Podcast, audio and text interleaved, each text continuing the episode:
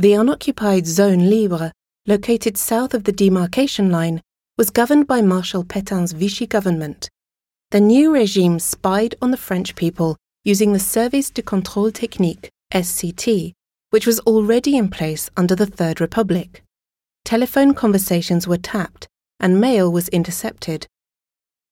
In July 1940, the SCT wrote the following report on public opinion. There is still confidence in the Pétain government, with some reservations on the presence of former parliamentarians in the government. Opinion wants the government to make new reforms and expects results from them. Concern about the peace terms. Hope for France's recovery if we do not fall back to making our old mistakes. Concern about possible devaluation. Grave fears among Alsatians who have noted the liberation of Alsatian prisoners by the Germans. Rumours of the annexation of Alsace Lorraine by the Reich. Alsatian civil servants and ministerial officials required to return home by order of the German authorities. England's attitude is still criticised. Belgian soldiers demand an intervention to allow them to return to Belgium. Reports of French prisoners in Germany arrive in great numbers.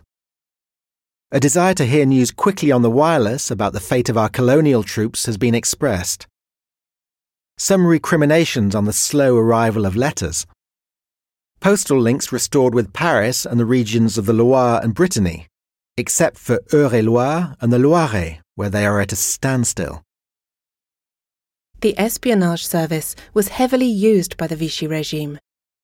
Before the ink on the armistice agreement was even dry, the Vichy government had begun to punish those it deemed responsible for the French defeat.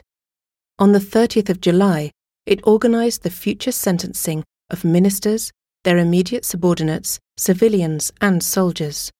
They were accused of crimes, of dereliction of duty, or of not honouring their duties.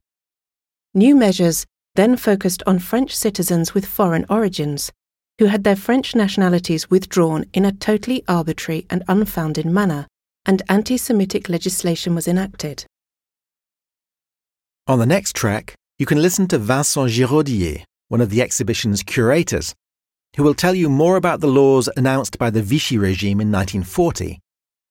And you can see the full list of laws on the wall.